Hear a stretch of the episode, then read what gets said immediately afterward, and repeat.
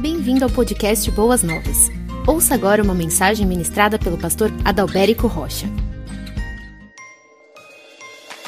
Que bom que estamos juntos neste domingo, que bom que você pôde vir à casa de Deus e juntos podermos louvar o nosso Deus, dizer que Ele é santo. Mas sabe o bom de tudo isso? É que Deus ele compartilha da sua santidade com os seus filhos. Deus compartilha da sua santidade com o seu povo.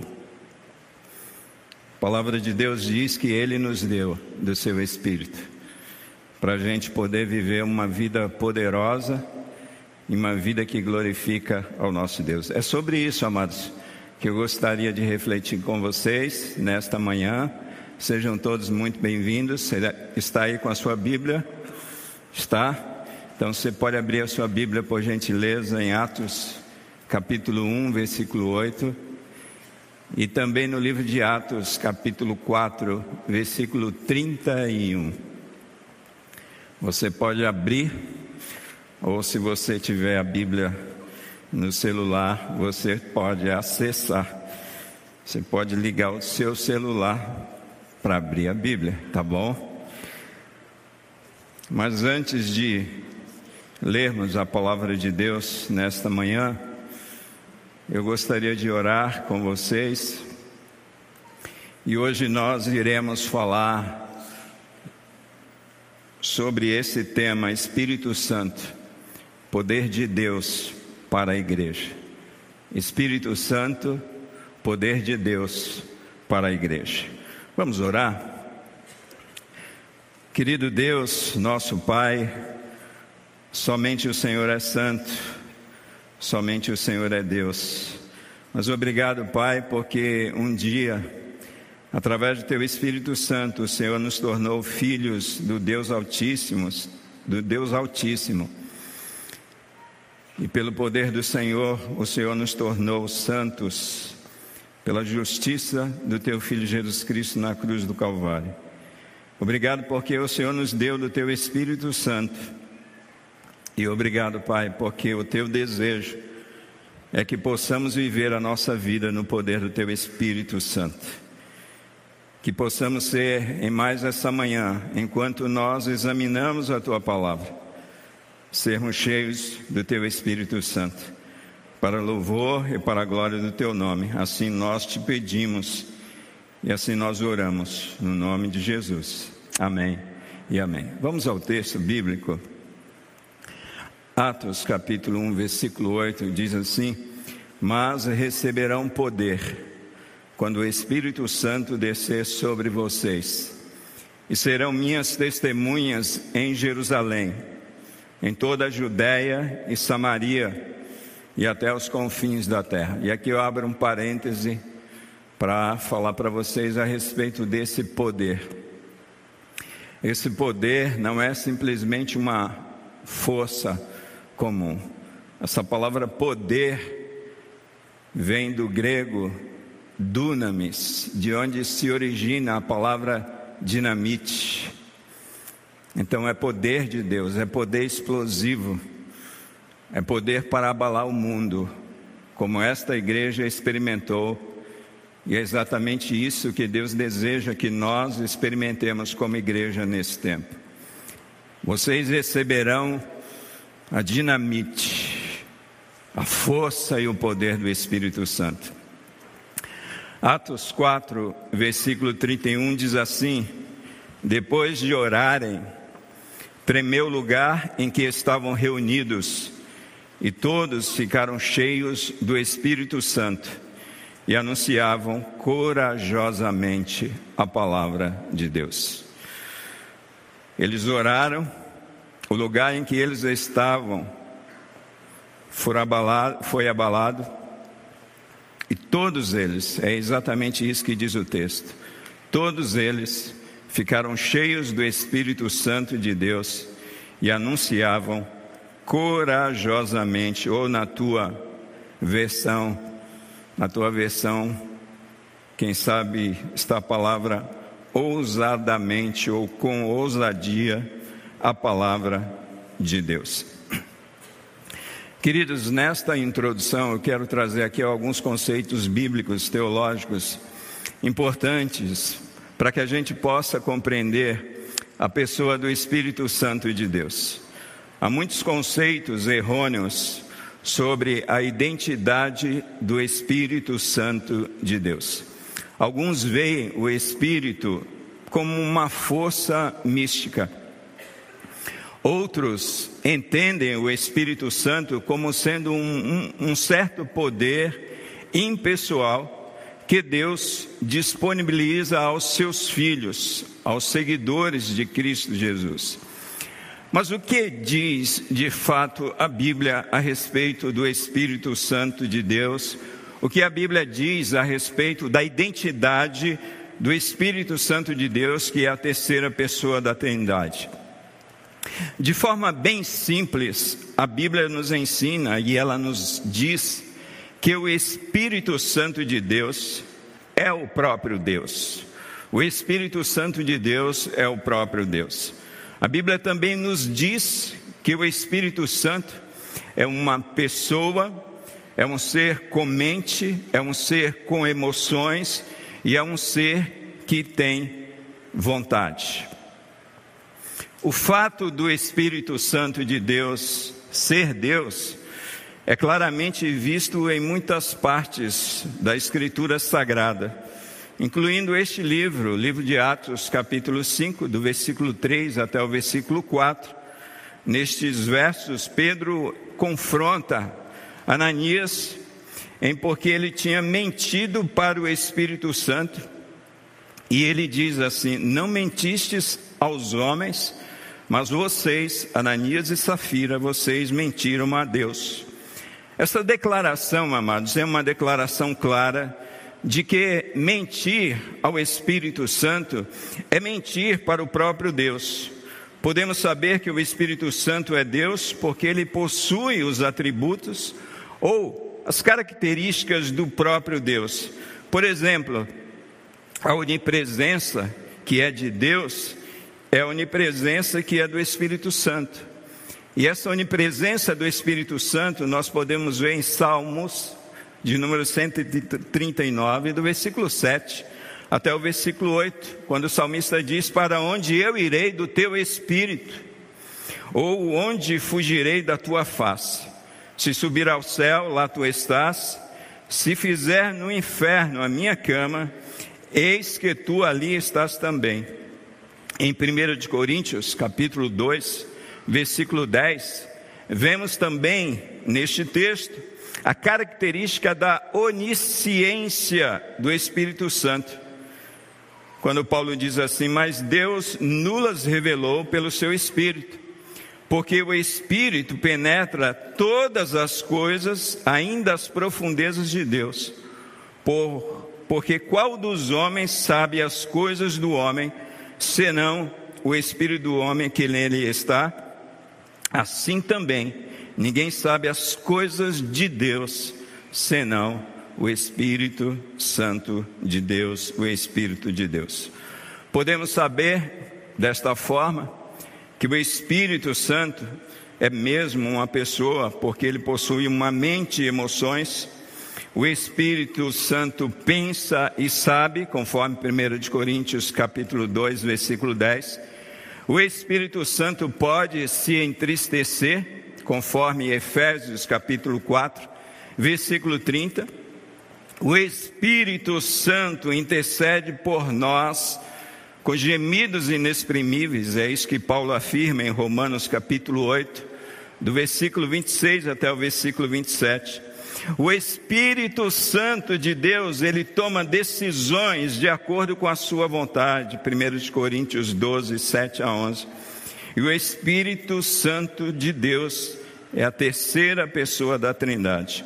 Como Deus, o Espírito Santo pode verdadeiramente agir como o confortador, como o consolador que Jesus prometeu que ele o Espírito Santo seria, conforme nós encontramos em João capítulo 14, versículos 16 e versículos 26. De uma maneira bem sucinta, nós podemos entender aqui nesta pequena introdução o que é o Espírito Santo de Deus, amados. Existe um autor chamado Francis Chan, e ele vai falar a respeito da pessoa do Espírito Santo, ele tem um livro intitulado Espírito Santo, o Deus esquecido. E parece que é exatamente isso que tem acontecido nos dias atuais. Nós esquecemos que Jesus Cristo, quando ele subiu aos céus, antes mesmo dele subir aos céus, ele prometeu que enviaria o Consolador, ele prometeu que não nos deixaria órfãos, ele prometeu o Espírito da Verdade que nos guiaria a toda a verdade. Amado, se alguém nesse tempo tem andado fora da verdade, é porque está precisando mais e mais do Espírito Santo de Deus sobre a sua vida, de tal maneira que o apóstolo João, quando escreve a sua terceira carta, ele vai dizer assim: agora vocês não precisam serem mais ensinados, porque vocês têm a unção, e a unção vos ensinará. O Espírito Santo de Deus, que nos ensina e que ministra as nossas vidas. Irmãos, nós podemos ver a ação do Espírito Santo por toda a Bíblia, por toda a palavra. Nós podemos ver o Espírito Santo em ação no drama da criação e na história do Êxodo.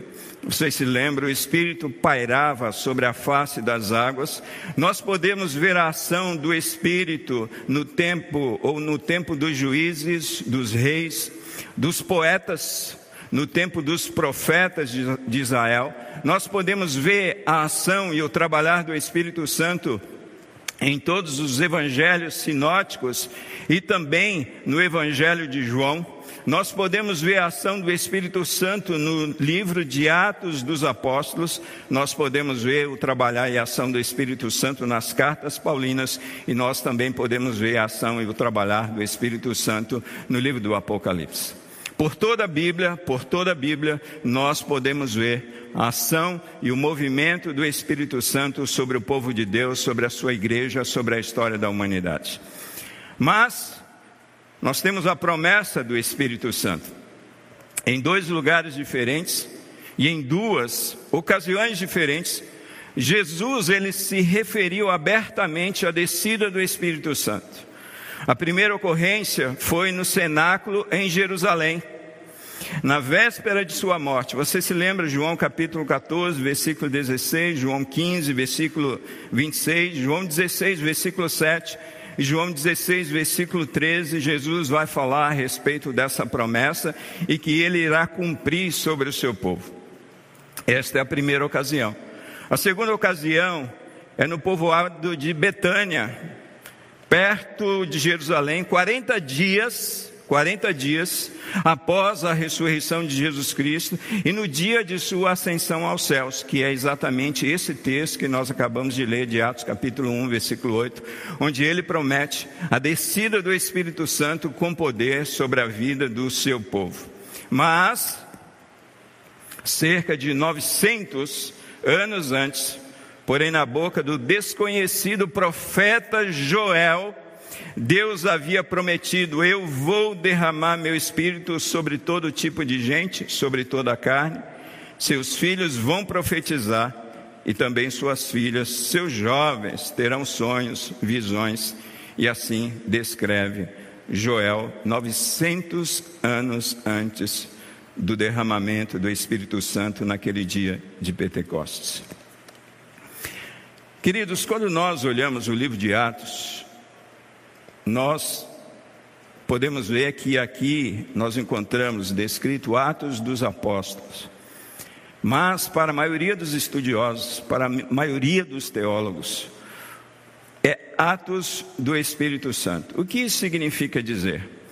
Significa dizer que se não fosse o mover do Espírito Santo de Deus, se não fosse a ação poderosa do Espírito Santo de Deus sobre o seu povo, sobre a sua igreja, nada daquilo que aconteceu aqui no livro de Atos teria acontecido, Matos. Nada do que aconteceu aqui no livro de Atos teria acontecido se não fosse a ação do Espírito Santo de Deus usando a vida de homens piedosos e a vida de homens tementes a Deus. É exatamente isso que tem acontecido nos dias atuais.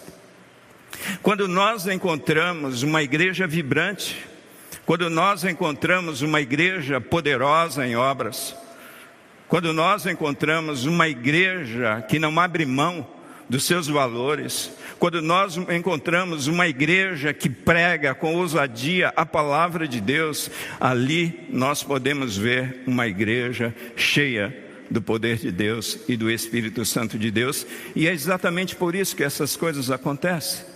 Mas quando nós vemos uma igreja apática, quando nós vemos pessoas que se dizem cristãs frias na fé, significa dizer que está faltando a ação e o poder do Espírito Santo sobre a vida dessas pessoas.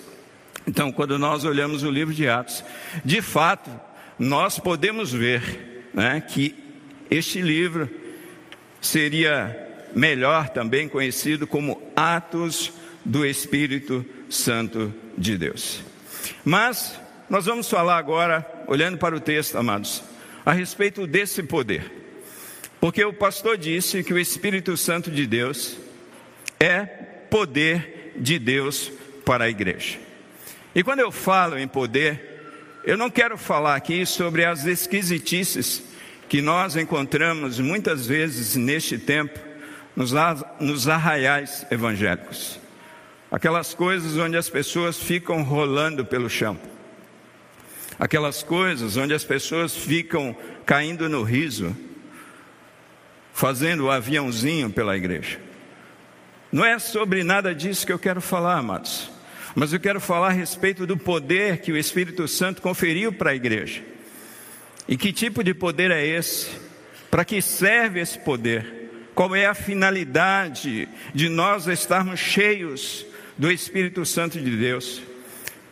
Por que razão será que Deus instituiu um mandamento através da boca de Paulo em Efésios, dizendo para a igreja, dizendo para o seu povo: Olha, não vos embriagueis com vinho em que há contenda, mas enchei-vos do Espírito Santo de Deus, que não é opcional, amados, isso é um mandamento para a igreja.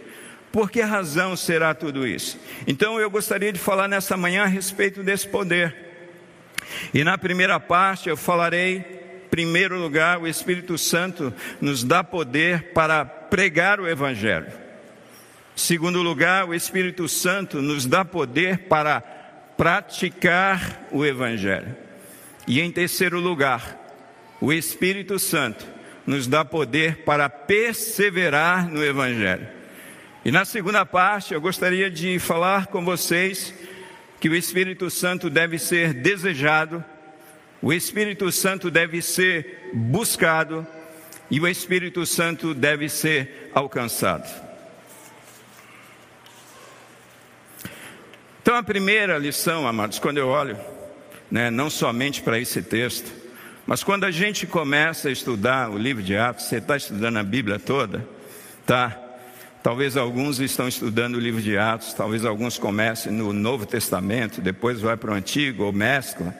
Mas quando a gente estuda todo o livro de Atos, nós podemos ver né, a razão pela qual Deus confere esse poder para a igreja.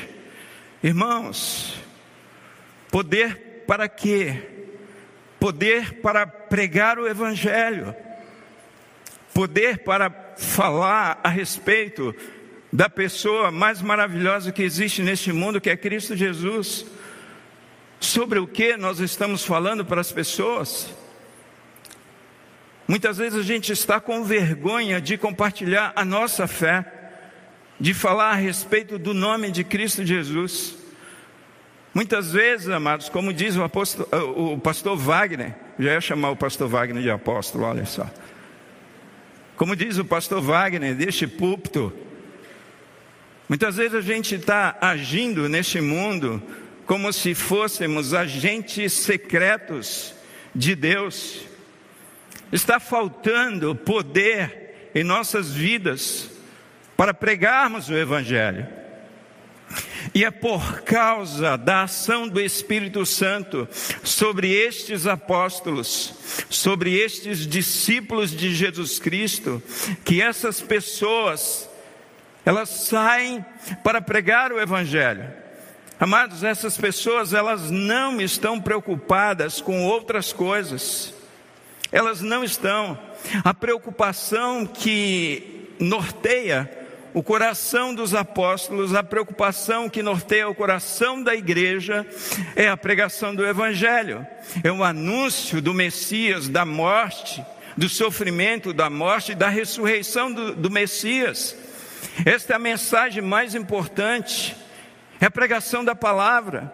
E porque não temos pregado, certamente não porque não temos sido ensinados, mas porque está nos faltando poder, amados poder para falarmos a respeito do Evangelho, poder para falarmos a respeito de Cristo. Em Atos capítulo 2, do versículo 14 até o versículo 36, nós podemos ver Pedro aqui, não aquele Pedro tímido, que nega Jesus Cristo ali no Getsemane, depois daquele momento do Getsemane, mas um Pedro cheio de poder, um Pedro cheio de convicção, de tal maneira que aquele homem, ele prega aquele sermão, amados, e três mil pessoas se convertem naquele dia e são batizados. Tamanha foi a pregação e o poder da pregação daquele homem. O Espírito Santo, amados, nos dá poder para pregar o Evangelho. Em Atos capítulo 4, do versículo 29 até o versículo 31, você está aí com a sua Bíblia aberta. E você pode ver perfeitamente que ali está uma igreja reunida em oração, clamando a Deus, e essa igreja, amados, está ali clamando a Deus, não pedindo a Deus saúde, não pedindo a Deus dinheiro, não pedindo a Deus prosperidade, mas pedindo a Deus que os ajude nas perseguições e que eles, com poder, falem com ousadia a palavra de Deus é exatamente isso que a igreja está orando. E no versículo que nós lemos, no versículo 31 desse capítulo 4, o texto diz que depois que eles oraram, eles foram tomados por um mover de Deus tão grande naquele local, que as estruturas daquele local foram abaladas e eles foram cheios do Espírito Santo e saíram dali anunciando com ousadia a palavra de Deus. A primeira lição, amados, que eu aprendo nesse texto é que o Espírito Santo, ele nos dá poder para pregar o evangelho. A igreja não estava em busca de prata e ouro. A igreja não estava fazendo campanhas para isso. A igreja, ela não estava em busca de sucesso, de fama, de poder, de ser espetáculo. A igreja não tinha essas preocupações. A igreja, ela não estava preocupada em agradar os homens. Mas a igreja estava preocupada em agradar a Deus. E uma igreja que está preocupada, amados, em agradar a Deus, é aquela igreja que prega a palavra. Irmãos, a igreja de Atos tinha uma missão definida pregar o Evangelho, anunciar a Cristo. Mas sabe o que eu fico pensando? Que o impacto desta pregação é também fruto do impacto da ressurreição. É também fruto da experiência que esses irmãos tiveram com Cristo Jesus. Era uma igreja que tinha uma missão definida, pregar o Evangelho. Quando nós olhamos para a história dos avivamentos da igreja, amados irmãos, nós podemos ver que era também uma igreja que tinha uma missão definida, e a missão dessa igreja era pregar o Evangelho. E era exatamente por isso que aconteciam os grandes avivamentos. Quando nós olhamos para a igreja evangélica brasileira de 40 anos para trás, você que é contemporâneo meu, você vai se lembrar que era uma igreja preocupada única e exclusivamente com a pregação do Evangelho. Mas hoje, nós estamos preocupados com um monte de outras coisas. Quando nós olhamos, amados, Atos capítulo 6, por exemplo, nós podemos ver que a preocupação do coração dos apóstolos, no versículo 2, versículo 4, a prioridade dos apóstolos era pregar o Evangelho, era o ministério da palavra, porque quando ali as viúvas estão reclamando que elas estão sendo menos assistidas do que as outras viúvas dos judeus, né? Eles estavam muito ocupados com a ação social da igreja. E ele chega, não, não, não é correto, não é correto a gente se ocupar com esses afazeres, mas nós priorizaremos a oração e a pregação da palavra de Deus. Em 2 Timóteo capítulo 4, do versículo 1 até o versículo 5, Paulo escrevendo a Timóteo, ele diz assim: na presença de Deus e de Jesus, que há de julgar os vivos e os mortos por sua manifestação e por seu reino, eu o exorto solenemente, pregue a palavra, esteja preparado a tempo e fora de tempo, repreenda, corrija, exorte com toda paciência e doutrina.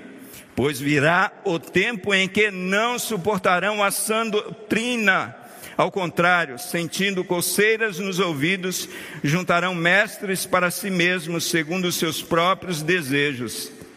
Eles se recusarão a dar ouvidos à verdade, voltando-se para os mitos ou para as fábulas. Você, porém, seja moderado em tudo, suporte os sofrimentos, faça a obra de um evangelista, cumpra plenamente o seu ministério. Essa exortação de Paulo a um jovem pastor, a um jovem bispo. Não importa, Timóteo, o que você esteja enfrentando, não importa as lutas que você esteja passando, não importa as resistências que você encontre na sua caminhada pastoral, mas pregue a palavra a tempo e fora de tempo, porque haverá um tempo onde eles não suportarão a sã doutrina. E naquela época, amados, já havia muitas pessoas que não suportavam a sã doutrina. E hoje então? E hoje então? O que a gente diz? Mas o que a gente faz? A gente muitas vezes a gente muda a doutrina. A gente torce a palavra para agradar os homens. Irmãos, por que nós temos tantos falsos cristãos hoje? Porque um falso evangelho tem sido pregado. E um falso evangelho, uma falsa pregação produz falsos cristãos. Pessoas que não conhecem a Deus, pessoas que não têm interesse em Deus e nas coisas de Deus, mas têm interesse nas bênçãos de Deus. Nós precisamos, amados irmãos, pregar a palavra e pregar essa palavra no poder do Espírito Santo de Deus para os nossos filhos pregar a palavra no poder do Espírito Santo de Deus para as nossas famílias, para os nossos vizinhos, para as nossas comunidades, para os nossos colegas de trabalho, para os nossos colegas de escola, para os nossos colegas de profissão, para o nosso condomínio, para a nossa cidade, para este país. O que é que nós estamos fazendo? Será que temos aproveitado as oportunidades, amados? A semana que passou, nós estávamos entregando cestas básicas aqui em nossa igreja. Muitas pessoas ali para receber cestas básicas. E a gente sabe que muitas daquelas pessoas, amados, elas não conhecem a Deus, elas não conhecem a Cristo, elas não são salvas. E elas precisam não somente do pão que perece, mas do pão que permanece para a vida eterna. E naquela entrega de cestas básicas, eu trouxe ali um devocional falando a respeito de Cristo como o pão da vida, o pão que permanece. Eu aproveitei aquela oportunidade não somente para entregarmos cestas básicas, mas para pregarmos a palavra de Deus. E aquelas pessoas, mediante a pregação da palavra de Deus, muitas delas, diante de um apelo, aquelas pessoas tomaram as suas decisões ao lado de Cristo Jesus e elas receberam a palavra de Deus, receberam o Evangelho de João. O Espírito Santo nos dá poder, amados, para pregar o Evangelho. Se nós temos sido tímidos na pregação, na comunicação do Evangelho, é porque está faltando mais poder do Espírito Santo de Deus sobre as nossas vidas. Mas, segundo lugar, O Espírito Santo de Deus nos dá poder para praticar o Evangelho. Se Ele nos dá poder para pregar o Evangelho, agora Ele nos dá poder para praticar o Evangelho. É isso que nós podemos ver ao longo de todo o livro de Atos. É uma igreja cujo discurso nós podemos ver na vida diária daquele povo, amados. Mas será que isso está acontecendo conosco neste mundo? Como que nós podemos ver num mundo de trevas como esse que nós estamos vivendo? Como lutar, amados, contra o pecado sem o poder do Espírito Santo de Deus? Como viver em comunhão diante de tantas opiniões diferentes que nós temos, no auditório como esse, numa igreja como essa? Como vivermos em unidade, como vivermos em comunhão, sem o poder do Espírito Santo de Deus sobre as nossas vidas? Como compartilhar com o necessitado? E as carências hoje são muito grandes, principalmente depois desse momento de, de pandemia. Depois não, ainda estamos nela. Muitas carências. Como sermos generosos, como esta igreja foi, se não estivermos cheios do poder do Espírito Santo de Deus sobre as nossas vidas. Poder para quê? Para rolar no chão? Não! Poder para viver o Evangelho, amados. Poder para viver o Evangelho, praticar o Evangelho. É por isso que Deus nos conferiu esse poder, a tal ponto que Jesus, nesse texto de Atos capítulo 1, versículo 8, ele diz no texto original, a gente vê aqui na nossa tradução, língua portuguesa, vocês serão minhas testemunhas, mas no original está escrito: vocês serão mártires. Mártires. Vocês perderão a própria vida de vocês. É isso que está escrito. E como isso é possível? Às vezes eu fico pensando sobre isso. Meu Deus, será que eu tenho esse poder para lidar com tudo isso que está acontecendo neste mundo e não renunciar à fé. Mas esse é o terceiro ponto. Deixa eu voltar para o segundo ponto. Poder para praticar o Evangelho. Irmãos, quando a gente olha Atos capítulo 2, versículo 42 até o versículo 47, você está com a sua Bíblia aberta. A gente vai ver como vivia a comunidade dos cristãos. Vivia em comunhão era uma comunidade que perseverava na doutrina dos apóstolos. Perseverava significava, significava dizer, era uma comunidade que vivia a fé cristã. Era uma comunidade que praticava a palavra. Amados, vocês ouvem a palavra, eu ouço a palavra. Mas se eu não viver essa palavra, essa palavra perde o efeito sobre a minha vida e sobre a vida daquelas pessoas que convivem comigo. É por isso que muitas vezes o evangelho de hoje não é um evangelho que tem impactado o coração da comunidade. É por isso que muitas vezes, dentro de nossas casas, dentro de nossas famílias, as pessoas acabam tendo resistência ao Evangelho e à fé. Porque muitas vezes o nosso discurso é uma coisa, mas no dia a dia a gente acaba vivendo outra coisa. Agostinho de Pona, ele tinha uma vida sexual depravada antes da sua fé em Cristo Jesus.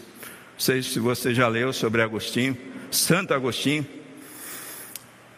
E era muito depravado o Agostinho. Ele saía com muitas mulheres. Depois da sua conversão, diz que um dia Agostinho de Hipona ele estava caminhando pelas ruas. E aí uma daquelas fulanas que ele saía que ele aprontava, viu ele do outro lado da rua e começou a gritar: Agostinho, Agostinho, sou eu, sou eu, Agostinho. Agostinho olhou, olhou, e Agostinho respondeu para ela: Mas eu não sou mais eu. Eu sou outro. Eu sou uma nova criatura.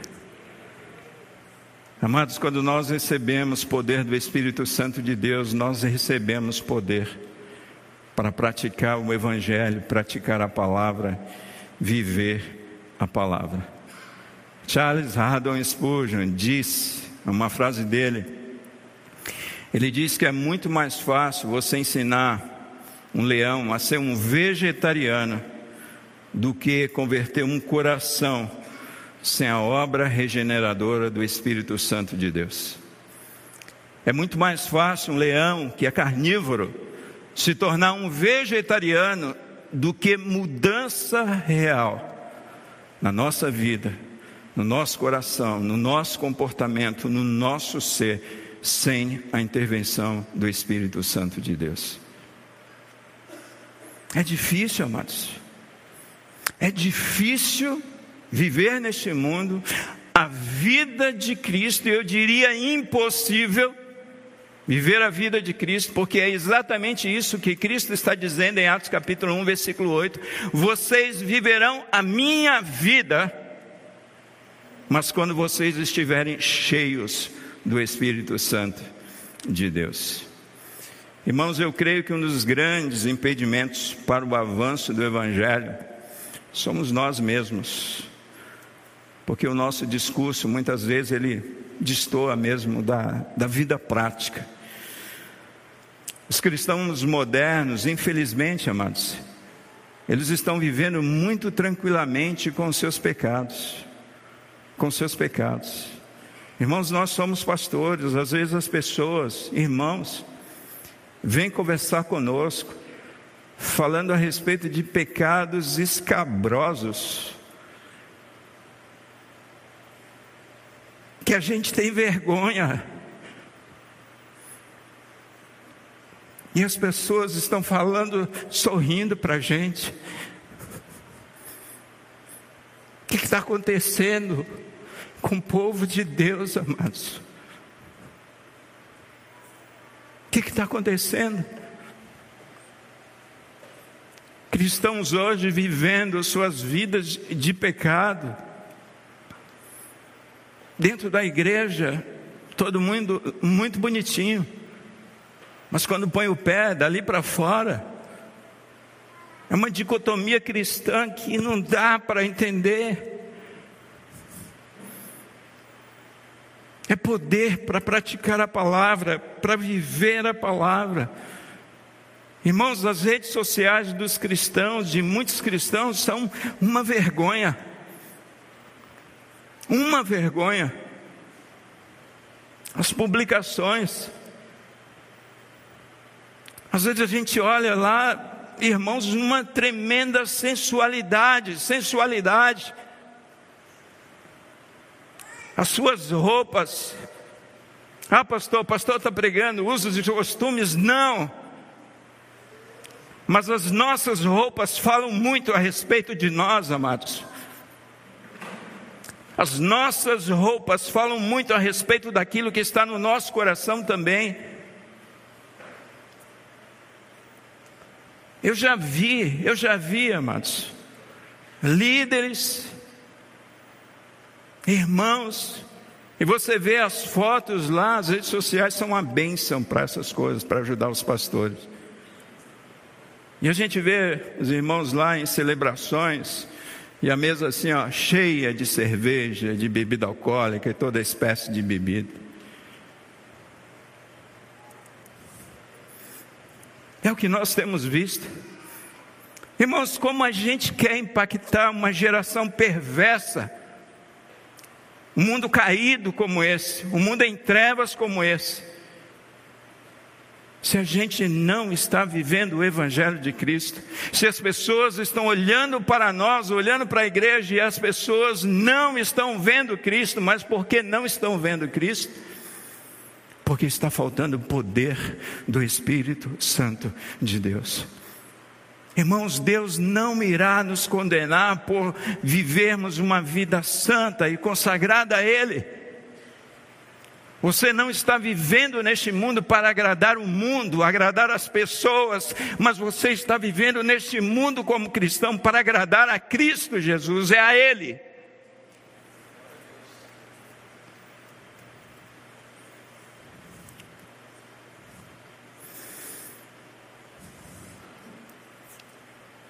Está difícil, amados.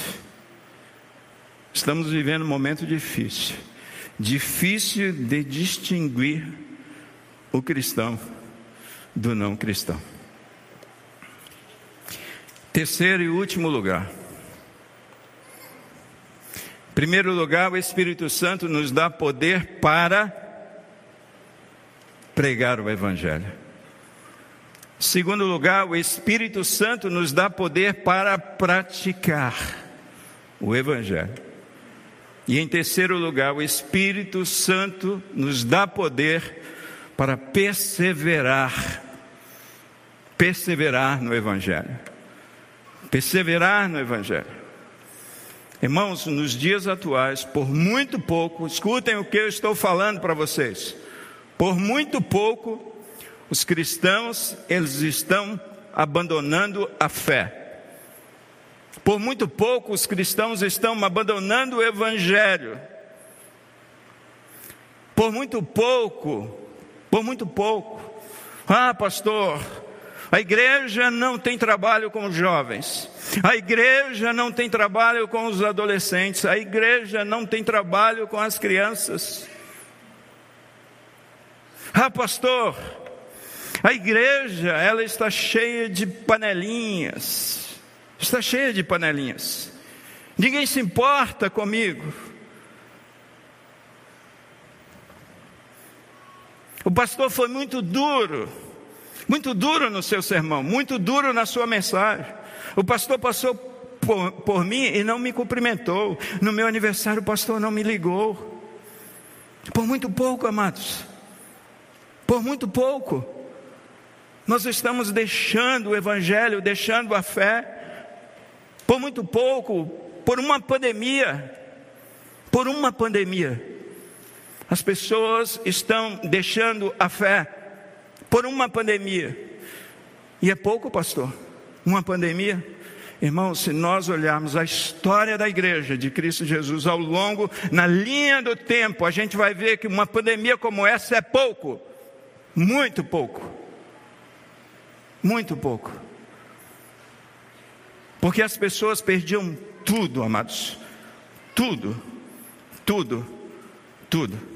E o que a gente observa, essas pessoas aqui que eram perseguidas, e você pode observar aí depois daquele episódio onde, onde o Estevão, ele é martirizado, e ele prega um sermão belíssimo, e ele ali é martirizado, ele é apedrejado.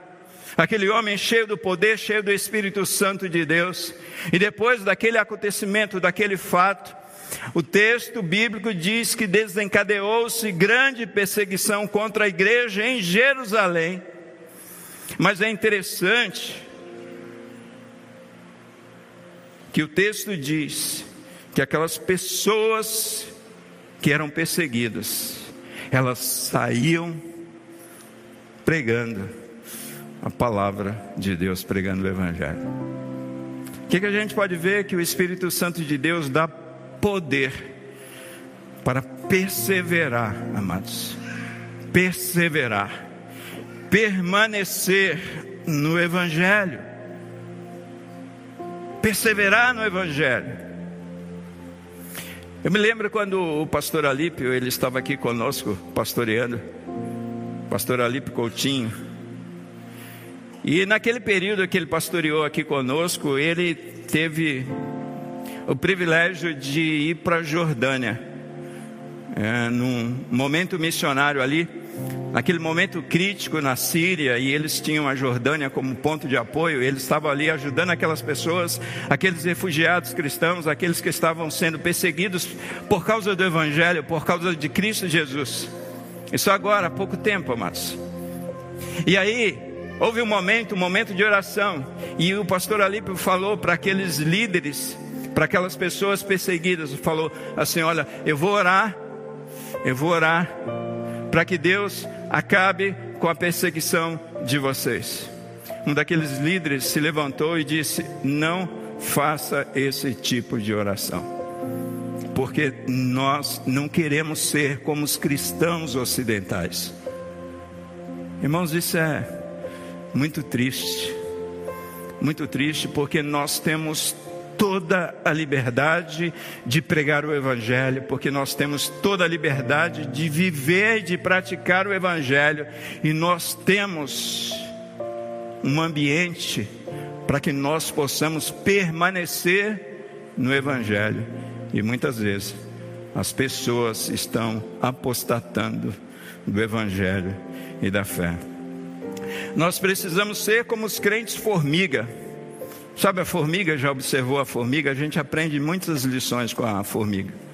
Né? Então você vê muitas vezes uma formiga carregando algo maior do que ela, mais pesado do que ela. E ela vai com aquela folha, ela vai com aquele tronquinho, e ela cai, e ela passa por cima, e ela joga nas costas, e ela enfrenta obstáculos, é um vale, é um montinho, até ela chegar lá. Nós precisamos ser esse tipo de cristãos, amados, de permanecer, de perseverar, não importa aquilo que está acontecendo. Não importa se muitas igrejas estão aderindo aos costumes do mundo, não importa. Nós precisamos permanecer no Evangelho, permanecer na fé, permanecer na palavra, permanecer em Cristo Jesus. Mas segunda parte eu quero fazer a conclusão do meu sermão a respeito do Espírito Santo de Deus, amados. O Espírito Santo deve ser desejado. O Espírito Santo de Deus deve ser desejado. Em Atos capítulo 1, do versículo 12 até o versículo 14, o texto diz que eles voltaram para Jerusalém depois da ascensão de Cristo aos céus. Eles vieram do Monte das Oliveiras que fica perto de Jerusalém, ali cerca de um quilômetro. E o texto diz: quando eles chegaram, eles subiram lá no cenáculo onde estavam hospedados, no aposento.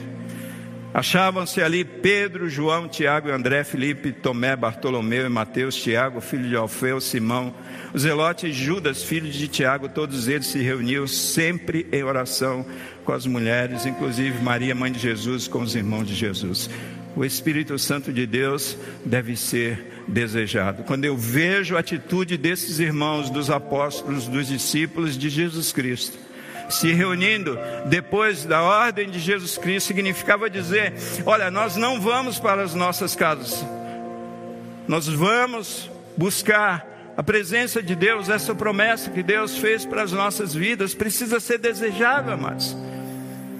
O que é que a gente está desejando? Todos os prazeres deste mundo. Né? E essa oferta que o diabo fez para Cristo e Jesus na tentação, Mateus 4, Lucas capítulo 4. O Espírito Santo deve ser desejado. Será que eu desejo mais de Deus, mais de Deus, mais de Deus sobre a minha vida? Mas, segundo lugar, o Espírito Santo deve ser buscado. Deve ser buscado. Não basta somente você desejar, você precisa buscar. Mas nós temos buscado. Em Atos capítulo 4, 31, o texto que eu dei para vocês, diz que tendo eles orado, moveu-se o lugar em que eles estavam e todos foram cheios do Espírito Santo. Ali havia uma igreja em constante oração. Sabe por que nós não temos mais de Deus, amados? Porque nós estamos contentes com a vida que nós temos. Nós muitas vezes desejamos, lemos livros sobre avivamento espiritual, o poder de Deus e outras coisas mais. Mas a gente tem buscado. A gente tem buscado Deus como deve ser buscado, de todo o coração. Sabe, talvez o, o último momento do nosso dia seja para Deus. E a gente não tem nenhum outro momento, quando a gente está cansado, quando a gente está cochilando, quando a gente está quase dormindo, a gente tem momento para Deus. Nós abandonamos, amados, o recinto secreto da oração, nós abandonamos. Como a gente quer estar cheio do Espírito Santo de Deus. Poder de Deus é quando uma igreja se ajoelha e ora, seja neste local, seja na sala de oração, seja lá na tua casa, seja lá na tua empresa. Nós precisamos buscar, buscar, buscar e buscar. Mas em terceiro lugar, o Espírito Santo de Deus, ele deve ser alcançado. Porque muitas vezes a gente busca, mas a gente não busca até que. Até que, pastor? Onde está escrito? Está escrito. Lucas 24, 49. Jesus diz assim: Eis que sobre vós envio a promessa de meu Pai. Ficai, porém, na cidade de Jerusalém, até que do alto sejais revestidos do Espírito Santo de Deus. Será que a gente busca, busca, busca, até que haja manifestação concreta? Até que a gente sente aquela presença de Deus e o poder de Deus sobre as nossas vidas, amados. Ou a gente fica ali um pouquinho, não consigo sentir Deus, não consigo ser tocado por Deus. E a palavra de Deus diz assim: Olha, buscar-me-eis e me achareis, quando me buscar de todo o vosso coração. Amados, precisamos buscar até alcançar, alcançar alcançar. Não se contente com menos de Deus sobre a sua vida. Não se contente. A gente vai enfrentar grande tribulação daqui para frente, amados. Grande tribulação. Eu creio, é uma opinião pessoal, que a igreja vai passar pela grande tribulação. Porque a promessa de Deus é nos livrar da ira, mas qual é a ira? E a ira de Deus que virá sobre os homens, a ira que foi derramada sobre o seu filho Jesus Cristo. E como iremos passar por essa grande tribulação? Será que debaixo de pancada, debaixo de perseguição, a gente vai continuar pregando o Evangelho? Será que debaixo de perseguição a gente vai continuar vivendo o Evangelho, não abrindo mão? Será que debaixo de perseguição, amados, amados, a gente vai perseverar no Evangelho? E eu quero terminar, sim, vamos terminar. Estevão, Estevão está nesse contexto, foi um homem cheio do Espírito Santo. Estevão recebeu o poder de Deus para pregar o Evangelho, praticar o Evangelho e perseverar no Evangelho até a morte. Mas o Senhor, o Senhor, Ele deseja, Ele deseja, e que Ele nos ajude a desejar esse poder, amados. Desejar esse poder, buscar esse poder e alcançar esse poder para a glória de Deus. Amém? Vamos orar.